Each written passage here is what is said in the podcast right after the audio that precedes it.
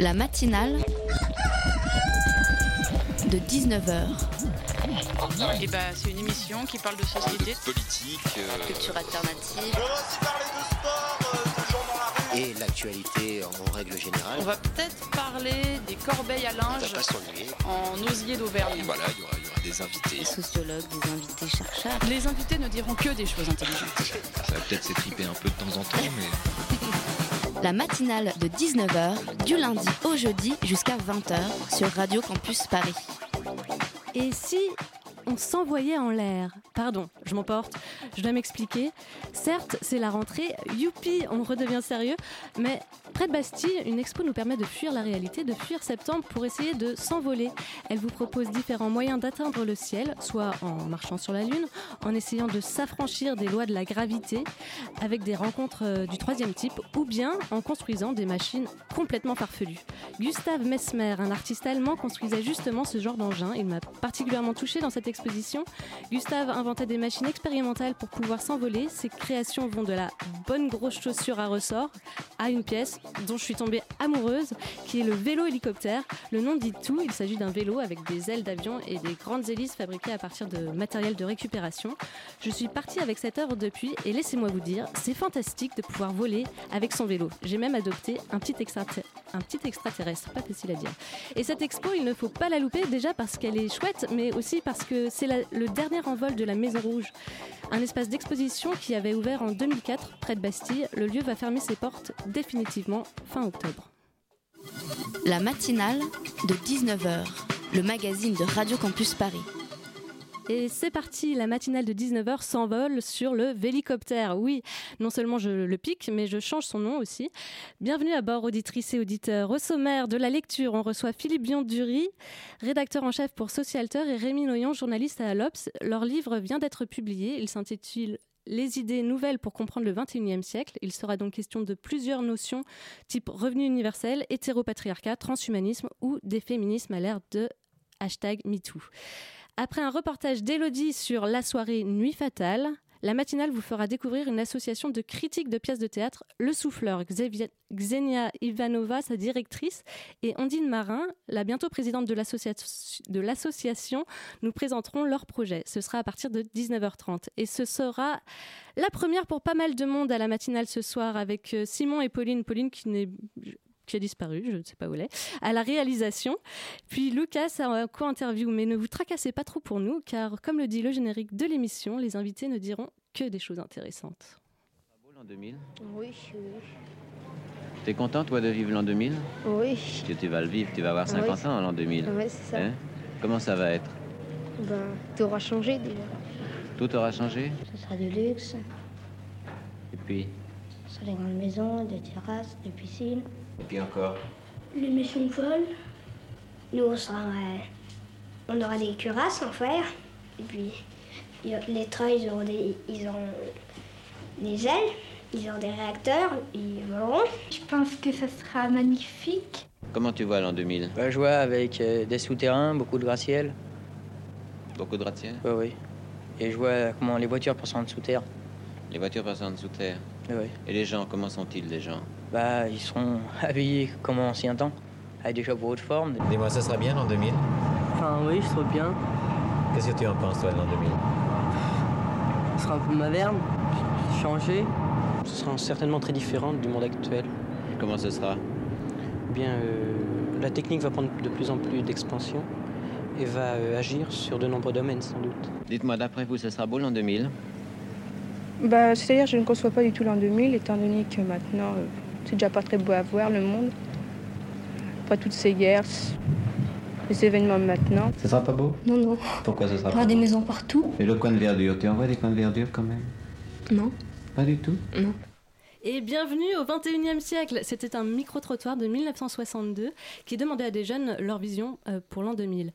Pour notre premier sujet, on va aborder des concepts qui peuvent parfois être euh, perçus comme utopiques. Le livre dont nous allons parler s'intitule Les idées nouvelles pour comprendre le 21e siècle.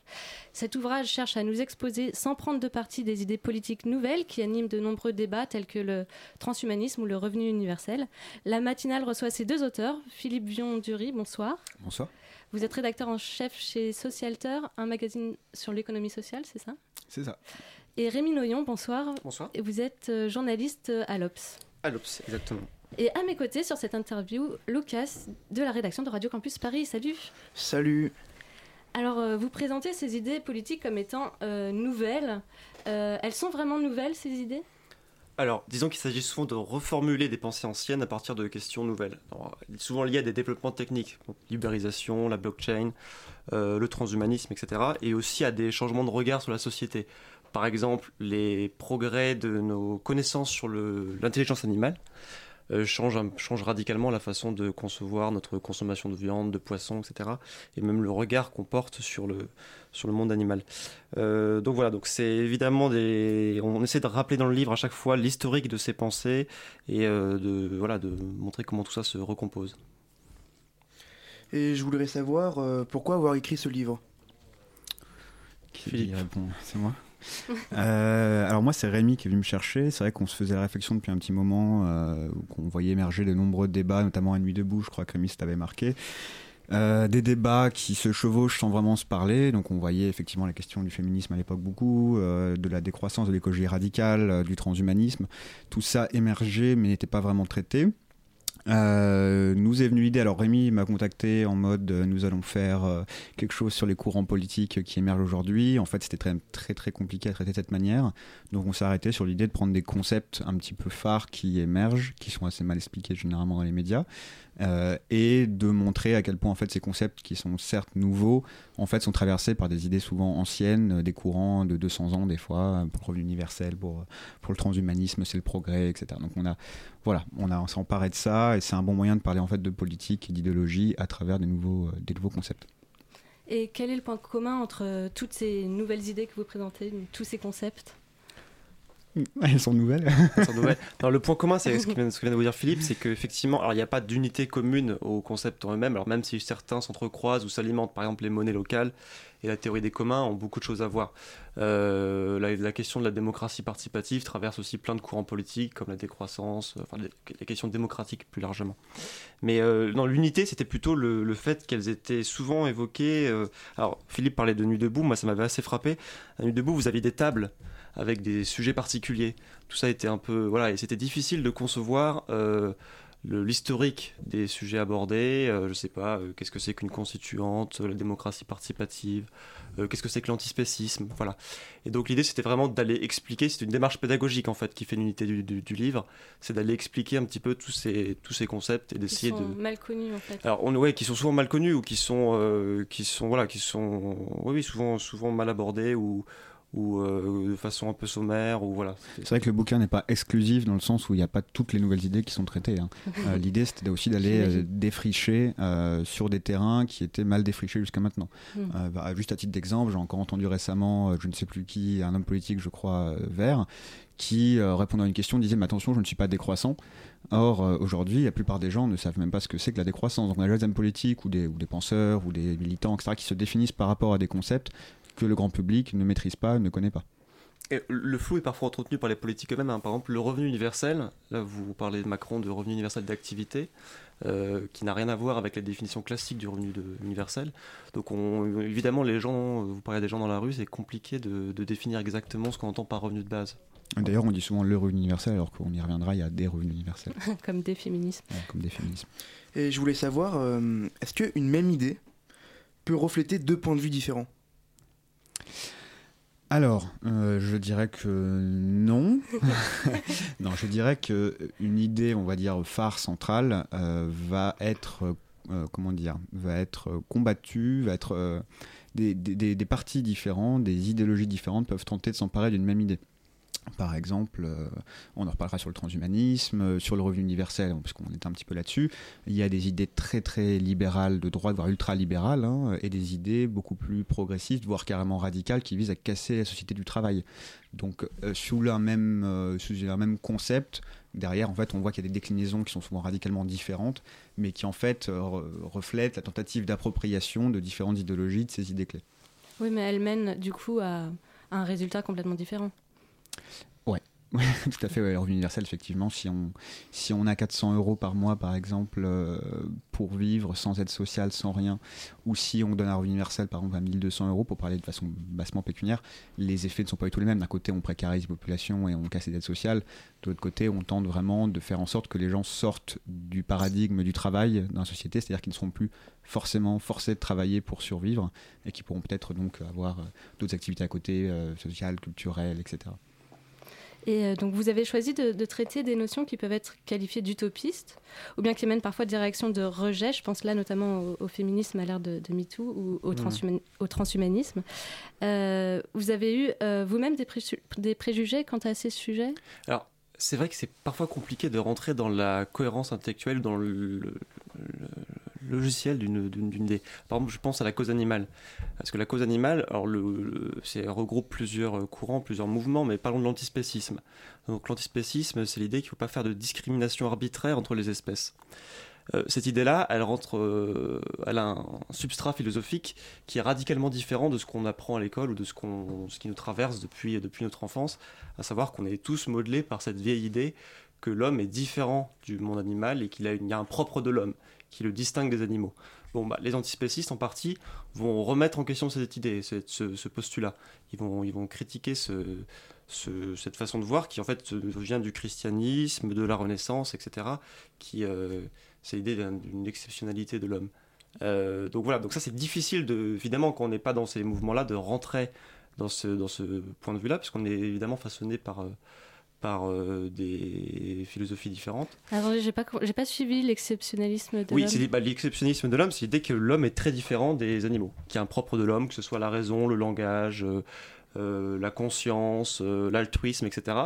Donc, tous les travaux sur le comportement des animaux visent à remettre en question ce, ce postulat-là et à essayer de voir s'il n'y a pas, il n'y a pas une intelligence animale qui ressemble beaucoup à l'intelligence humaine. Et en fait, votre livre, euh, il sert euh, aussi à ça. Euh, vous en parlez beaucoup, c'est remettre en question ce qu'on a appris. Oui, absolument, oui, oui, tout à fait. Et je, reviens, je rebondis aussi sur votre question tout à l'heure, comment s'extraire aussi de son propre point de vue? Alors dans la question des féminismes, c'est très prégnant parce que dans la plupart des pensées féministes, il y a cette idée que aucun regard n'est objectif, abstrait, universel. Tout est façonné par des rapports de domination. La science, qui a longtemps été façonnée par les hommes, par les hommes en Occident, euh, porte des rapports de domination, même si elle se prétend objective, euh, universelle. Euh, voilà. Donc évidemment, du coup, ça, ça remet en question la façon, c'est la façon d'où on parle. Qu'est-ce que qu'est-ce qu'est-ce qu'est-ce qu'est-ce qu'on charrie comme présupposé, comme préjugé. Donc on a essayé de garder toujours tout ça en, à l'esprit, hein, parce qu'il y a une tension évidemment. Mais voilà, évidemment, il faut garder ça en, en tête. Après, je compléterai en disant que là, il parle de, Rémi parle de préjugés euh, passifs, c'est-à-dire les choses qui nous traversent, les représentations qu'on a, qu'on a depuis l'enfance, etc., et puis des fois depuis les générations, et donc qui font qu'on a du mal à se détacher de l'objet d'étude qui est la nouvelle idée. Euh, il y a aussi les préjugés, on va dire, actifs, euh, qui est de l'ordre de l'idéologie. Hein. Moi, je vais tomber mmh. le masque tout de suite, je suis clairement hostile au transhumanisme.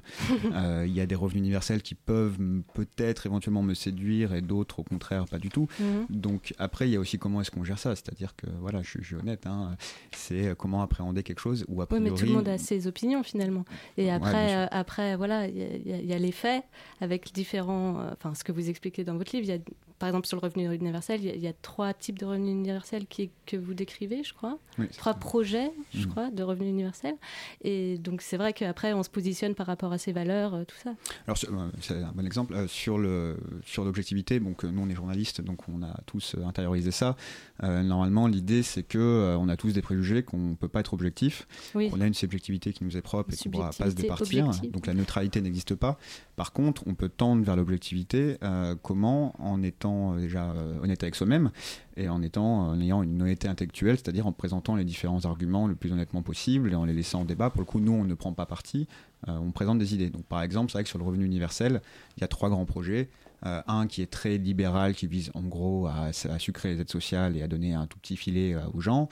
Il y a un projet qu'on pourrait dire keynésien qui vise à accompagner une société qui se transforme au niveau du travail, où des gens massivement n'ont plus de boulot, ou n'ont plus forcément les moyens de vivre décemment, et donc on leur fournit un, aussi un revenu complémentaire qui va les aider, euh, leur donner une capacité de négociation avec le patron, etc. Donc ça c'est et puis dans un, un contexte d'automatisation, c'est plutôt la proposition qu'on verra peut-être plus tard de Hamon euh, voilà, Mhm. euh, cette idée-là, en tout cas celle qu'il avait à la base, et un projet extrêmement radical de casser la société du travail. Donc après, bah, par rapport à ces trois branches qu'on essaie de présenter honnêtement, on peut avoir évidemment une appétence plus pour l'une que pour l'autre. après, On va reparler euh, du revenu universel, mais tout de suite, il y a la pause musicale.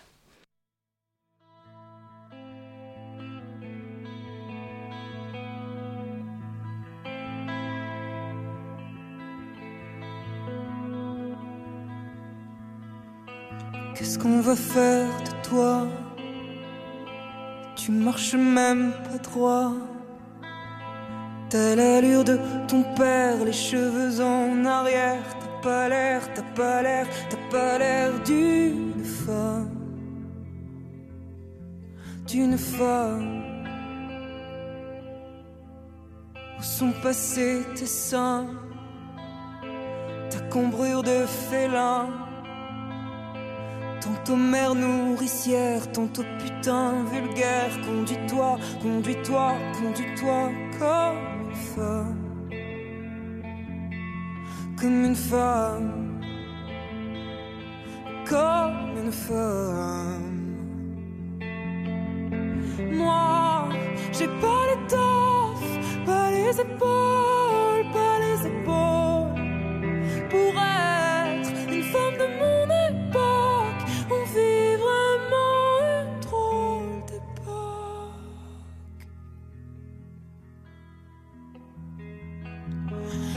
voudrais voir en moi ta mère et ta sauveuse. Que je porte ma croix en restant amoureuse. Mais je sais pas, je sais pas, je sais pas être cette femme. Cette femme. Être cette femme. Moi, pas les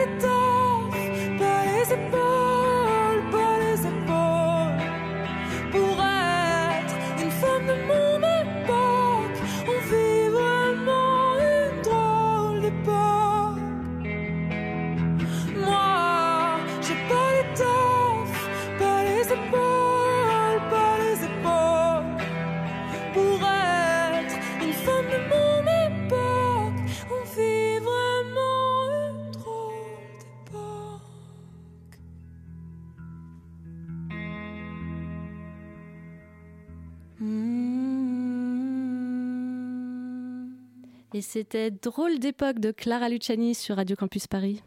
La matinale de 19h du lundi au jeudi jusqu'à 20h sur Radio Campus Paris. On est de retour dans nos petits studios avec Philippe Vion-Dury et Rémi Noyon. Noyon, c'est ça? Noyon. Noyon, pardon, pour parler de leur livre Les idées nouvelles pour comprendre le 21e siècle. Euh, alors, bah, c'est amusant parce que Emmanuel Macron, au même moment que la sortie de votre livre en librairie, le 13 septembre, a présenté un projet de revenu universel d'activité. Et c'est intéressant parce que justement, dans votre livre, vous décryptez cette notion et vous dites même euh, qu'il existe différents types, enfin, comme on vient de le dire euh, juste avant la pause musicale, qu'il existe différents types de revenus universels. Est-ce que vous pouvez un peu nous décrypter Non, pff, mais en fait, on l'a déjà fait, décrypter la notion de revenu universel. Je suis désolée, c'est la rentrée, je suis en train de lire mon conducteur. Et euh, du coup, quelle, quelle est la différence entre les revenus universels de Benoît Hamon, candidat socialiste à la dernière élection présidentielle, et celui qu'a présenté dernièrement euh, Emmanuel Macron? Donc oui, donc il n'y a pas un revenu universel, il y a des revenus universels. Là, on est confronté typiquement à un exercice de récupération sémantique euh, par Emmanuel Macron sur le revenu universel. Euh, Excusez-moi, c'est quoi une récupération sémantique? Euh, L'idée de, bah, de s'accaparer le mot, tout simplement, c'est-à-dire que ça fait. bah, je pense qu'en en ce moment, Emmanuel Macron est sur une tentative un petit peu de, de virer à gauche pour essayer de plaire à l'électorat euh, qu'il a aussi élu, une partie. Et donc, euh, voilà, il s'empare de ce revenu, cette idée de revenu universel. Mais en fait, le, le débouille sa substance, puisque donc pour répondre à la question, ce n'est pas du tout un revenu universel, euh, puisque par exemple, le revenu universel doit être dans un des critères de définition, c'est l'inconditionnalité euh, et c'est l'universalité, c'est-à-dire s'adresse à tous euh, sans condition, sans condition de travail, de revenus, etc. Or là, en fait, on parle euh, sur le revenu universel de- d'activité, on fait d'une refonte du RSA euh, automatique, euh, c'est-à-dire en fait quelque chose qui est destiné à des personnes euh, en déshérence euh, qui ont besoin d'aide, euh, donc une catégorie de personnes, donc c'est pas universel et sous condition, parce que je crois qu'en plus il faut prouver qu'on cherche bien un emploi, etc., etc. Donc on n'est pas du tout dans un cadre revenu Mm. universel. Après, je crois que le projet n'est pas très défini parce que c'est un projet encore. oui, oui, mais enfin, ça m'étonnerait quand même qu'on assiste à, à Emmanuel Macron accouchant d'un revenu universel. hein. Euh, par rapport à Hamon, Hamon avait commencé effectivement avec une idée vraisemblable de revenu universel, je crois que c'était 750 euros, euh, vraiment universel, mais en fait il a vite rétro-pédalé, c'était un petit peu, euh, un petit peu compliqué à l'époque la, la campagne, Ouais. euh, pour aboutir à quelque chose de pas du tout universel, je crois qu'il était soumis à des conditions de revenus de moins de 1,9 SMIC, quelque chose comme ça, donc en fait des gens s'adressaient à une partie de la population, donc autant un, cadre d'aide sociale, de- d'égalité, etc., et non pas de- d'universalité euh, de revenus. Et il y a eu des, expérimentations du revenu universel dans d'autres pays? Oui, euh, après là aussi il faut faire le tri. Par exemple, il y en a eu au Canada, mais qui était en fait indexé sur, sur la rente de pétrole, donc c'était un peu particulier. Euh, il y en a eu dans des pays tests, euh, j'ai plus tous les exemples en tête, ils sont documentés dans le, dans le livre, euh, notamment en Afrique, en Inde. Euh, effectivement, mais c'est souvent à toute petite échelle, ce qui pose des problèmes méthodologiques, puisque bah, déjà ils sont pas toujours universels, c'est sur des contextes très particuliers de pays souvent en développement, et, euh, et derrière, bah, en fait, ils sont quand même dans une macroéconomie, dans une- un ensemble économique qui, lui, n'est pas sous revenu universel. Donc, on ne peut pas estimer en fait l'impact qu'aurait la, la, la diffusion d'un revenu universel à l'échelle d'un pays quand on parle d'une micro-communauté, en fait. Lucas? En fait, euh, certaines idées du nouvelles du XXIe siècle, ils prennent leur essence euh, dans d'anciennes idées. Par exemple, le féminisme. Y a-t-il une différence entre la façon euh, que l'on percevait euh, le féminisme avant et le féminisme maintenant? Oui, bien sûr. On distingue généralement trois vagues dans le féminisme. Alors, c'est une façon un peu d'écraser la réalité parce que c'était beaucoup plus compliqué que ça. Il y avait des passerelles entre les moments, etc. Donc, il y a une première vague qui avait pour objet la conquête des droits civiques, typiquement le droit de vote. Il y a une deuxième vague euh, qui est là plutôt au- autour du milieu euh, des années 60, euh, voilà, qui est, le slogan était le privé aussi politique. C'est l'idée que on va étendre le regard féministe à la sphère, à ce qui n'était pas touché auparavant, la sphère privée. Et aujourd'hui, on est dans une troisième vague. Alors, certains parlent même d'une quatrième vague, je vais y revenir. Mais la troisième vague, c'est un courant théorique plus varié qui intègre les pensées queer, les pensées dites intersectionnelles, les pensées postcoloniales. Euh, voilà. Et alors, il a parfois été fait mention d'une quatrième vague, mais qui là est pas tellement liée à un, renouvellement théorique, mais plutôt à un moyen de diffusion, à savoir les réseaux sociaux. L'idée qu'avec les réseaux sociaux, Internet, etc., il y a beaucoup plus de personnes qui peuvent prendre la parole et euh, diffuser un message, et que ce qu'on a vu avec MeToo faisait partie d'un moment, moment plus, plus large qui serait euh, une quatrième vague du féminisme. Donc évidemment, à, chaque époque, euh, la façon dont on conçoit ces combats-là se renouvelle. Après aussi, moi, en perception, euh, juste, je te relance la balle, Rémi, mais c'est vrai que la perception avant, par exemple, dans les 60-70, était avant tout sociale, notamment avec le féminisme Ouais, matérialiste, alors que maintenant, elle est devenue plus identitaire. euh, Qu'est-ce que c'est qu'être une femme, que le le genre, etc. féminisme matérialiste? Alors voilà, donc, donc le féminisme matérialiste, alors je vais essayer d'être euh, synthétique, mais effectivement il y a une dimension plus de groupe que le féminisme queer ou intersectionnel, etc. Alors le féminisme matérialiste, la- en France, la grande penseuse de ça s'appelle Christine Delphi. Donc elle va partir de ce qu'on appelle les bases matérielles. Donc c'est l'idée qu'il y a un mode de production domestique, euh, qui est un travail non rémunéré, qui n'est même pas considéré comme un travail d'ailleurs, c'est le, ce, que, ce que le ménage, etc., qui souvent est fait par les femmes.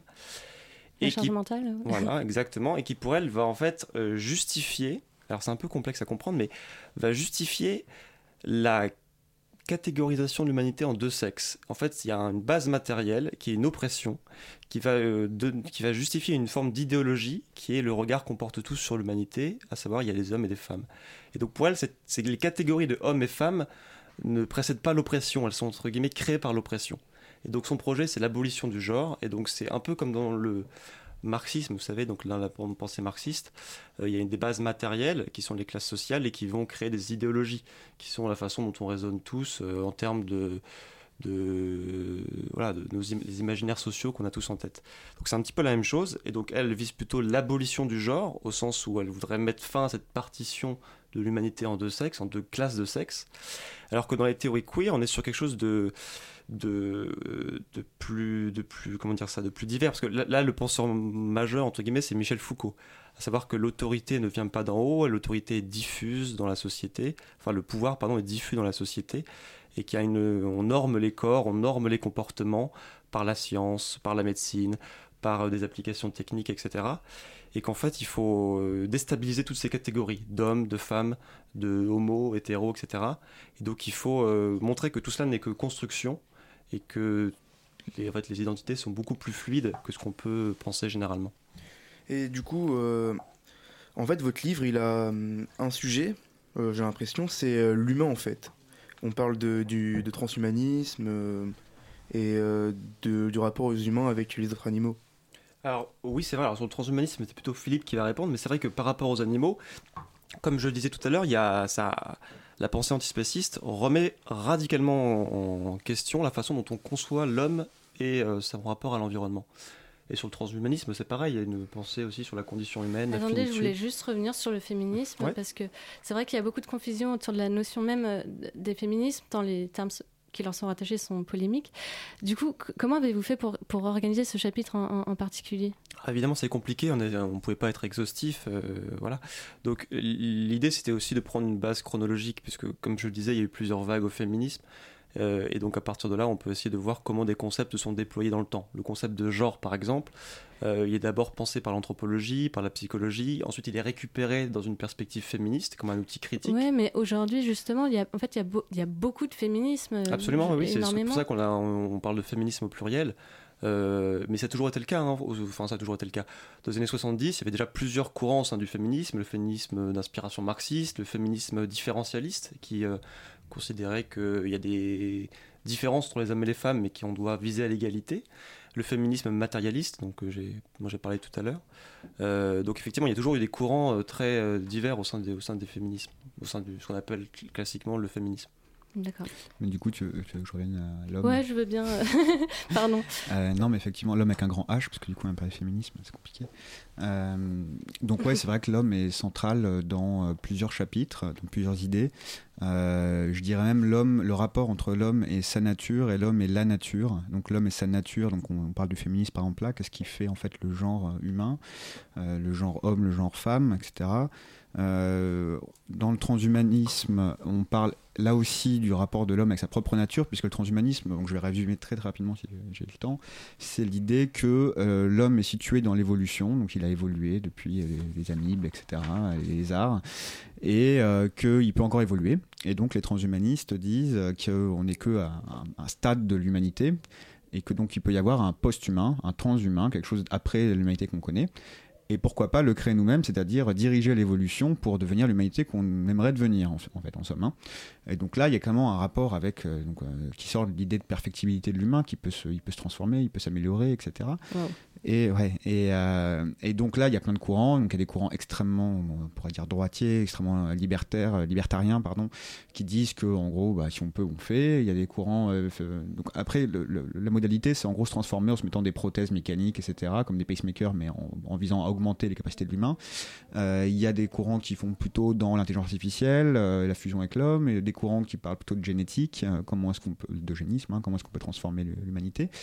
Euh, et donc, euh, par ces moyens-là, donc il y a une version très, très libertarienne, très, très hardcore. Il y, a une, il y a une version plus fataliste, tout le monde va le faire, donc il faut qu'on le fasse euh, avant les autres, mieux que les autres. Hein. Les Chinois vont le faire, les Américains vont le mm. faire, etc et une version euh, euh, libertaire qui dit bah oui pourquoi pas euh, trouver des nouveaux sens acquérir des nouveaux sens qui n'en a pas rêvé jouir plus être plus intelligent plus sensible plus moral etc maintenant il faut quand même faire attention à ce qu'on fait il faut que l'État régule tout ça etc etc donc là quand même il y a un rapport à l'humain lui-même qui est incroyable qui, qui, qui est posé euh, et dans le rapport homme et la nature, mais en fait c'est un peu aussi la nature de l'homme qui est posée là aussi, c'est par exemple le projet de la décroissance qui vise à dire nous, nous sortons de deux siècles de démurgie, l'homme maître et possesseur de la nature, nous allons dans le mur, puisqu'en fait on va atteindre des limites, les limites écologiques, climatiques, la limite des ressources qu'on ne pourra plus extraire au bout d'un moment, il n'y en a pas assez. Euh, et donc, quelle est notre place, nous, par rapport à l'écosystème, hein, à Gaïa, etc. Et comment on va en fait peut-être mettre en place une décroissance, c'est-à-dire euh, revenir à une forme de sobriété, de décroissance du système technique, industriel, pour qu'en fait on soit vraiment durable sur l'échelle de siècles et de siècles et non pas de dizaines d'années. Très bien. Donc, euh, en tout cas, il y a beaucoup de notions à apprendre grâce à votre livre et à maîtriser euh, pour ne plus avoir de préjugés faciles lors des débats en tout genre. Merci Philippe Bionduri et Rémi no Noyon, Noyon. Noyon, Noyon, pardon, c'est ça. d'avoir accepté notre invitation dans notre Merci matinale pour les leftards. Euh, votre ouvrage qui vient de paraître euh, s'intitule Les idées nouvelles pour comprendre le 21e siècle. Euh, le livre est publié aux éditions Alary et est à, retrouver, j'imagine, dans toutes les bonnes librairies. N'est-ce C'est pas ça?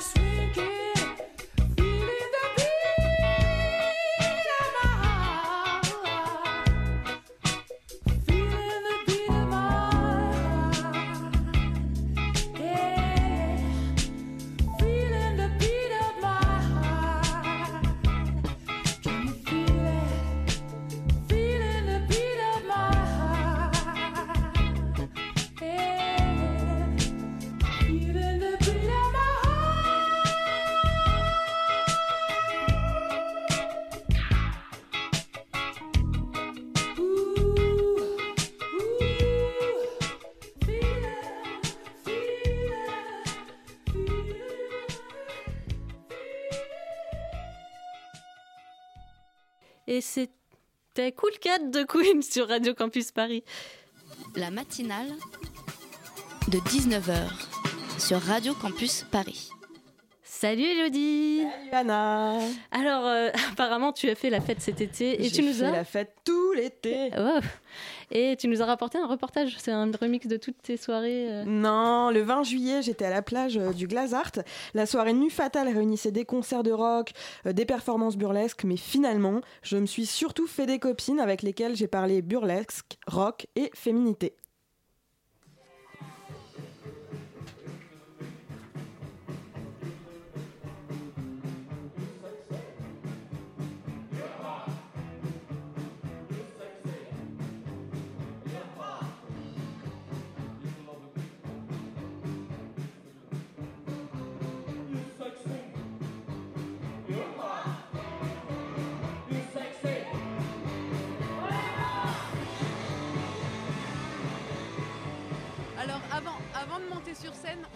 Stressé.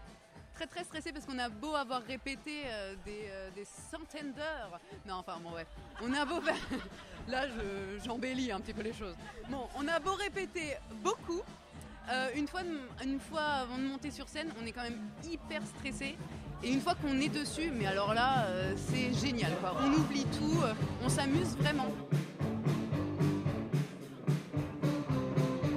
Tu l'as dit il y a quelques, quelques semaines, tu nous as vus sur scène euh, sur un numéro en fait hein, qui était topless, hein, c'est-à-dire euh, sans ni piste, sans rien. Et pour moi, c'était le challenge de malade. Je me suis dit jamais j'y arriverai, jamais je montrerai mes seins. Je déteste mes seins, c'est pas possible. Tu vois, toujours dans cette peur du jugement, etc.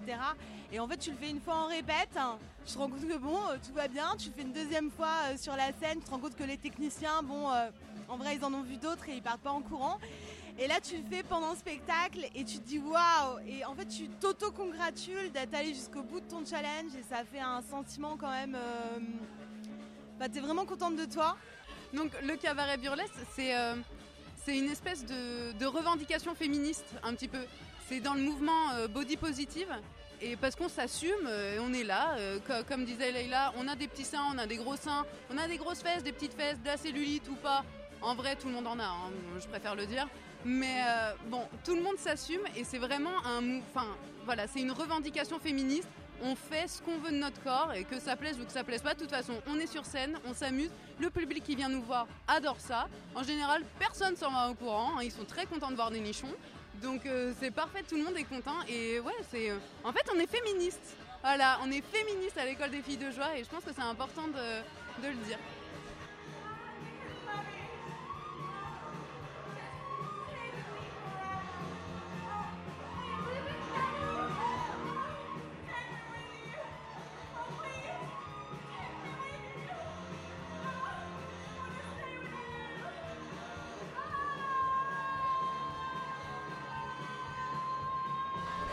Nous sommes féministes, effectivement, mais on n'est pas anti-mec. hein. Euh, on, les aime beaucoup. Euh, par contre, nous ne sommes pas des femmes objets. Nous sommes des femmes sujets qui euh, assumons le fait de jouer la femme objet. Donc c'est vachement important d'intégrer ça. C'est que si on montre, c'est qu'on a envie de montrer et il n'y a rien qui nous oblige à montrer.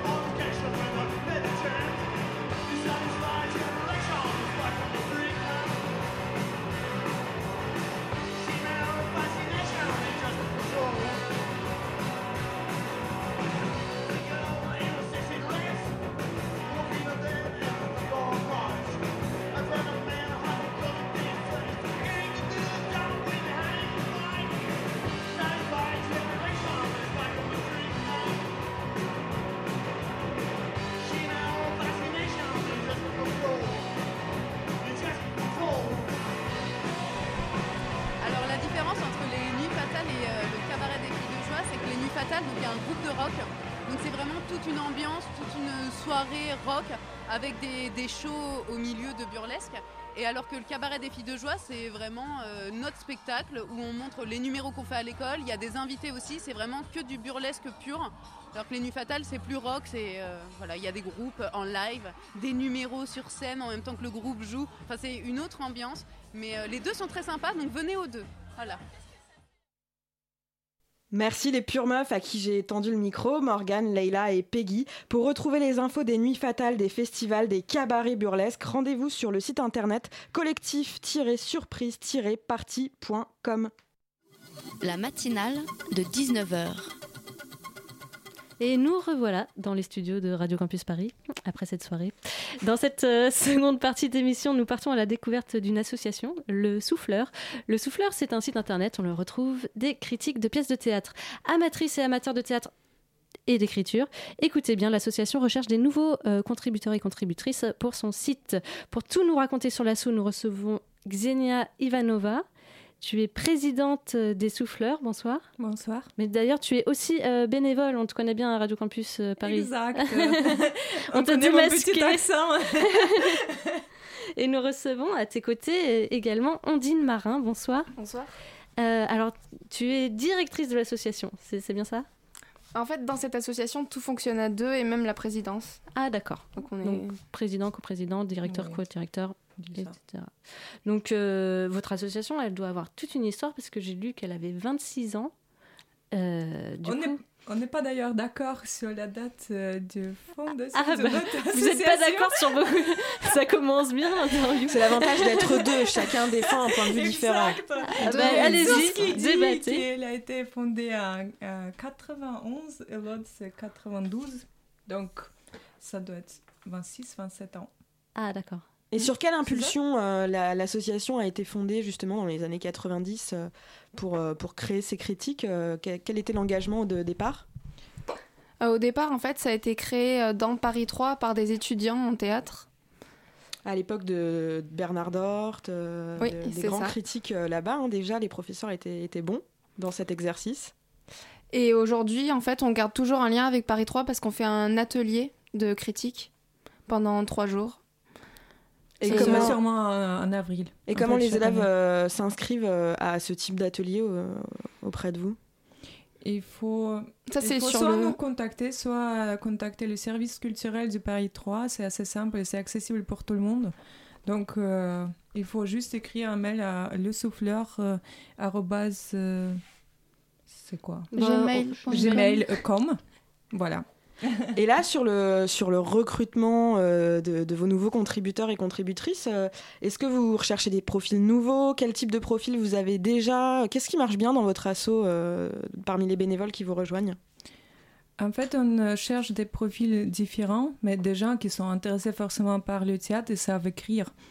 Donc, parce que euh, on va pas les former, ils doivent déjà venir avec des préconnaissances du, euh, monde du théâtre euh, en écriture. Il faut nous, euh, normalement, on juge sur, euh, sur la critique qu'ils ont déjà écrit, écrite. Donc, euh, il faut nous envoyer une critique et après quelques lignes perso. Et après, les, il n'y a pas de euh, bénévole ou membre type euh, de l'association. Donc, euh, on voudrait bien rencontrer des, des gens différents, des, euh, des cultures différentes. Euh, Comme vous voyez, je suis euh, russe. voilà. Donc, euh, bon, je viens de Saint-Pétersbourg, je, je connais le théâtre. Mais voilà, c'est c'est l'intérêt, en fait. euh, D'enrichir euh, ouais. avec euh, plusieurs euh, profils différents. Alors, une fois qu'on devient contributeur, comment ça se passe? Qu'est-ce qui... On choisit des pièces, on propose des pièces qu'on a envie de... dont on a envie de faire la critique? Vous-même, vous êtes force de proposition Alors, on a des partenariats avec des théâtres et ils nous proposent d'aller voir des pièces. Et même nous, en fait, ça peut partir de nous. On peut leur envoyer un mail, leur demander si on peut avoir des places pour euh, voir des spectacles. Donc, vous facilitez la venue au théâtre euh, de vos contributeurs Oui, oui, oui. Exact. Tout à fait. Et après, euh, ce qui est très important chez nous, c'est quand même une association, donc on n'est pas des pros, donc on va au théâtre à. Et, Ah, mais ça, et- c'est pas parce qu'on n'est pas des pros. Alors, allons-y. C'est- une que particularité de l'association. euh, de- de- d'envoyer les critiques, euh, aller voir les pièces à deux, ce qui en effet euh, est assez intéressant, euh, pro ou pas, en dehors de ce débat. Exact. En fait, c'est intéressant de discuter après le- la pièce de théâtre le- sur les avis de deux personnes différentes, des cultures différentes, des backgrounds différents, et pour voir euh, euh, ce que l'un a vu et l'autre pas, ou peut-être au contraire, pour euh, échanger pour, euh, autour d'un verre. En fait, c'est vraiment le but de l'association, de créer quand même une communauté. On se voit d'ailleurs chaque mois, au moins une fois. C'est une on- conférence de rédaction un peu Oui, exact. D'accord. Un peu ça. Et, Et donc d'y aller à deux administrative. Et donc d'y aller à deux, ça anime des débats, j'imagine? Oui, exact, oui. Et comme ça, la critique, euh, on décide après qui écrit la critique. Et comment l'un vous des deux. choisissez? C'est d'après un biais, en fait. Oui, il faut se mettre d'accord. Ah, Et après, l'autre... euh, Est-ce que vous choisissez pas l'avis le plus positif ou l'avis le plus négatif? Enfin, plutôt pas. euh, positif, en fait, Plutôt- parce que notre euh, lecteur, c'est plutôt les compagnies de théâtre et les théâtres eux-mêmes. Ah, donc ils veulent entendre des choses bien sur eux-mêmes. C'est pas, c'est pas ça. On n'essaye pas euh, d'attirer le public, mais c'est intéressant. On, on voit le travail qu'ils ont investi euh, pour monter une pièce de théâtre, donc on l'apprécie et même si on n'a pas très très aimé, on essaye quand même de faire une critique qui est assez neutre. Alors justement, les, les lecteurs des critiques, euh, alors elles sont toutes lisibles sur le site euh, Les Souffleurs. Les, les lecteurs des critiques, est-ce qu'ils réagissent eux-mêmes euh, en vous écrivant? Est-ce que euh, vous avez une communauté sur Facebook peut-être euh? Ça arrive quelquefois qu'ils répondent, qu'ils nous envoient des, des commentaires directement sur le site ou euh, sur Facebook? Mais euh, c'est assez rare quand même. Mais ça, euh, ça arrive. Mais on, on sait que ça Est-ce qu'ils deviennent fait. eux-mêmes contributeurs par la suite? Parfois, Euh, ça, j'imagine. Oui, oui c'est possible. Mais en fait, les critiques, elles sont plutôt relayées par les théâtres ou les compagnies. Après, on n'a pas beaucoup de retours. euh. D'accord. Enfin, ils sont reconnaissants parce qu'on leur fait une certaine pub, même si, euh, si- même si on fait pas l'éloge de leur spectacle. Très bien, on va revenir tout de suite après, après ça.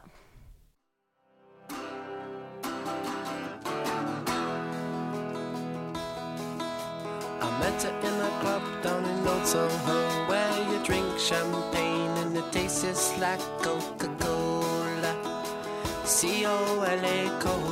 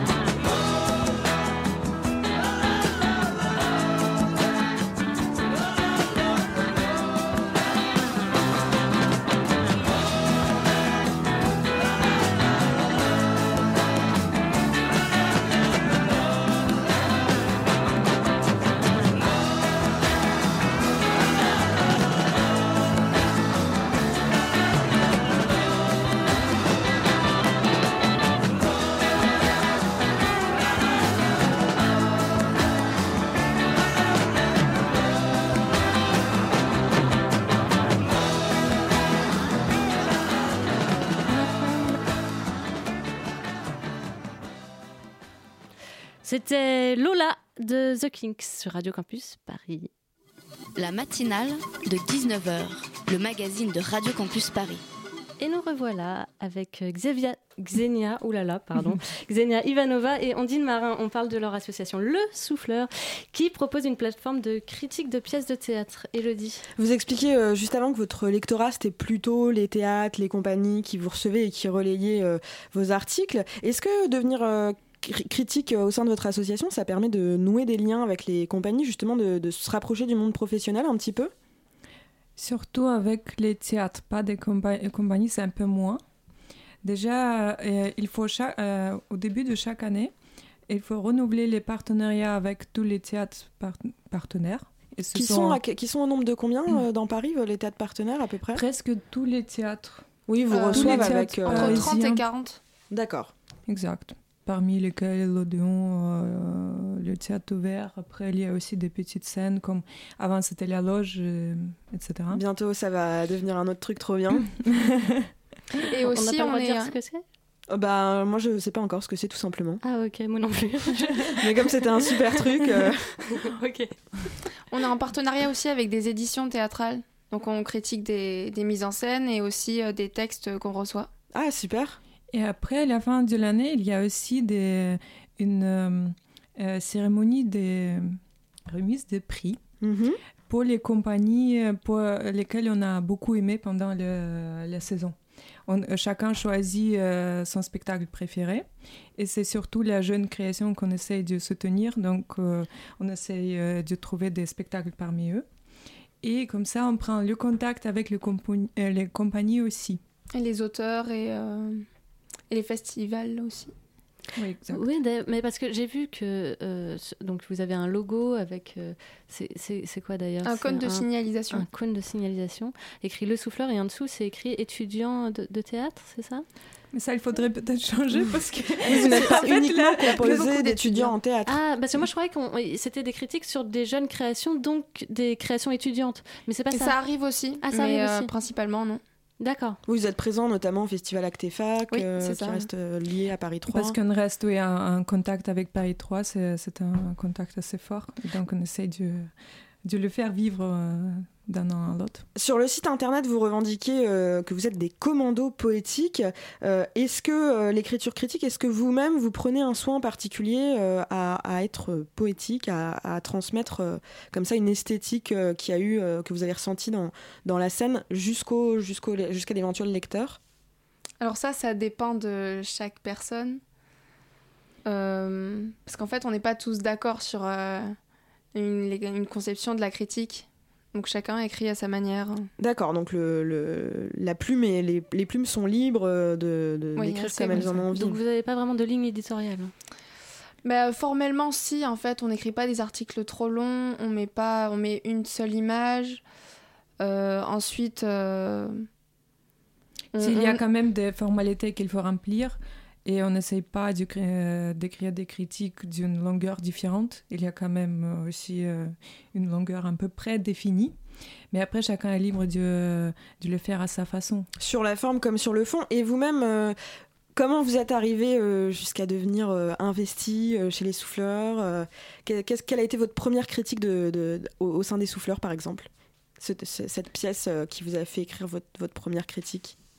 Moi, c'était plutôt Don Quichotte, je crois. C'était à l'Odéon. Oui. Mais en fait, je, je me rappelle de ma toute première critique. Ça, c'était euh, à Paris 3, où j'étais étudiante.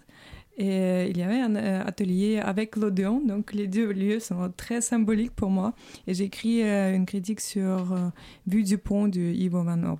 Et j'ai beaucoup aimé le spectacle. Donc, je vous conseille d'y aller si jamais il revient à Paris. Ah oui, et ça parle de quoi un peu C'est d'après une pièce de théâtre de- d'Arthur Miller, je crois. Parce que moi j'y connais rien du tout. Enfin, pas rien, mais euh, pas grand chose. Ça parle de l'immigration en Amérique euh, du Nord. Il y a deux Italiens qui arrivent et donc ils ont une histoire d'amour, une amitié qui... Mais ça, c'est une tragédie à la fin. C'est l'occasion euh, d'en apprendre plus sur le théâtre. Vous, vous avez des, des gens un peu moins connaisseurs euh, que vous coachez euh, pour euh, en savoir plus et développer leur plume euh, de critique théâtrale un peu? Mais ça, ça arrive que pendant la relecture, en fait, l'autre personne euh, Ou même pendant, pendant qu'on discute après le spectacle, que l'autre personne nous apporte des éléments théoriques, nous dise ah, tiens, ça m'a fait penser à tel type de théâtre, ou euh, on va voir ce que fait tel metteur en scène. En fait, euh, c'est un échange. euh, Oui, ça permet aussi de, de se former euh, encore plus pour ceux qui sont euh, Un peut-être peu, oui. un, peu plus amateurs, moins, moins formés. Mais en fait, souvent, les, les gens qui, qui intègrent le souffleur, ils sont passés par euh, Paris 3 et ils ont une formation théâtrale, ou même ils sont comédiens ou metteurs en scène, ou s'intéressent beaucoup au, au spectacle, et même euh, dramaturges aussi parfois. Ouais, c'est des profils euh, variés. Et donc, euh, Marine, euh, ta première. euh, pardon, aussi- Ondine. Ondine, pardon, ta, ta première euh, critique au sein des souffleurs, de quoi ça parlait? Euh, alors, je crois que c'était hum, c'était folle. C'était un spectacle de marionnettes. Euh, et euh, c'était euh, alors c'était sur euh, les, les femmes qui protestaient pendant euh, pendant euh, mince. C'était sur sur les enfants qui étaient disparus. Qui et les, Ah les oui, femmes qui se réunissaient sur la place des Maillots. Et, et voilà, c'était des marionnettes au mouffetard. Et D'accord. j'avais gardé un très bon souvenir de. Et on va forcément aux spectacles euh, dont, qui nous plaisent, ou parfois euh, on va faire des découvertes un peu sur des choses auxquelles on n'aurait pas pensé. Bah, comme il y a une personne qui propose un spectacle, parfois euh, on sait pas du tout à, quoi- à quoi s'attendre en fait. Peut-être que la personne peut être un peu renseignée et, et l'autre pas du Et tout. le binôme, non? En fait, euh, On ressent aussi beaucoup de la publicité des, des théâtres et de- du petite scène. D'accord. Où ils décrivent aussi un peu le spectacle. Donc, on essaie de choisir les problématiques qui, qui nous sont proches. ou même parfois il y en a certains qui veulent absolument rien lire sur le spectacle et qui y vont euh, pour découvrir. Après aussi, on peut aim- aimer un, un théâtre particulier, on peut aimer une compagnie particulière. Donc, on choisit d'après des envies. Mais quand même, on essaye à la- au début de, de l'année d'établir un tableau pour que chaque membre essaye au moins une fois aller voir un spectacle avec euh, chacun des membres de l'association. Ah oui, d'accord. Donc on rencontre aussi des personnes nouvelles. Oui, exact. Et donc ça, c'est le but de, de euh, rapprocher en fait la- l'association et les membres l'un à l'autre Et, pour euh, que ça fonctionne bien. Dernière question, euh, je ne sais pas, votre dernière trouvaille, euh, la dernière trouvaille des souffleurs, qu'est-ce que c'est? Le spectacle qu'il faut aller voir euh, en À ce la, à la rentrée, là, cette année. Déjà, il y a euh, un nouveau théâtre, ça s'appelle La Scala. Ça- ça- Ah oui, oui, oui, euh, qui vient d'ouvrir dans le 9e. Strasbourg, Saint-Denis, Ouais. ouais. C'est vraiment pas mal, j'ai beaucoup aimé. C'est plutôt un mélange du cirque et de la danse. Ils, ils accueillent là euh, Harlequin de Thomas Joly d'ailleurs. euh, Oui, en fait, ils- leur, pro- leur programme change d'après le soir, je crois. En fait, moi, j'ai vu Scala et j'ai beaucoup aimé. Et après, on a vu ensemble, c'était c'était quoi? Cloué au sol. Eh Exact. bien, Et- merci. ouais. euh, on- bah, le temps file, je suis désolée. Merci Xenia et Andine d'être venues nous parler de votre association Le Souffleur sur Radio Campus Paris. Euh, je le rappelle, vous êtes à la recherche de nouveaux contributeurs et contributrices. Donc, si vous êtes intéressé, rendez-vous sur euh, la page internet lesouffleur.net ou bien sur la page Facebook euh, Le Souffleur. Voilà. Euh, non, il n'y a pas de virgule ici. Non, il n'y en a pas. Bon. Et nous arrivons au terme euh, de cette émission. Donc, euh, merci Simon et Pauline à la réalisation. Non, mais Pauline, elle n'était pas là. Je ne sais pas pourquoi je. je- je- je- voilà. je- Merci Pauline. À Luca et Elodie pour les co-interviews et Bettina pour la coordination. Vous pourrez retrouver le podcast incessamment sous peu sur notre site radiocampusparis.org. Nous revenons demain avec Elodie à la présentation. Il sera question d'illettrisme en France et d'une application iBoycott qui tente de favoriser une consommation citoyenne et responsable. Mais tout de suite, c'est la demi-heure qui dure une heure. Oui, c'est pas. Oui. Euh, donc vous aurez l'indispensable point de vue de Pitoum sur l'actualité. Donc on ne bouge pas et on reste à l'écoute du 93.9.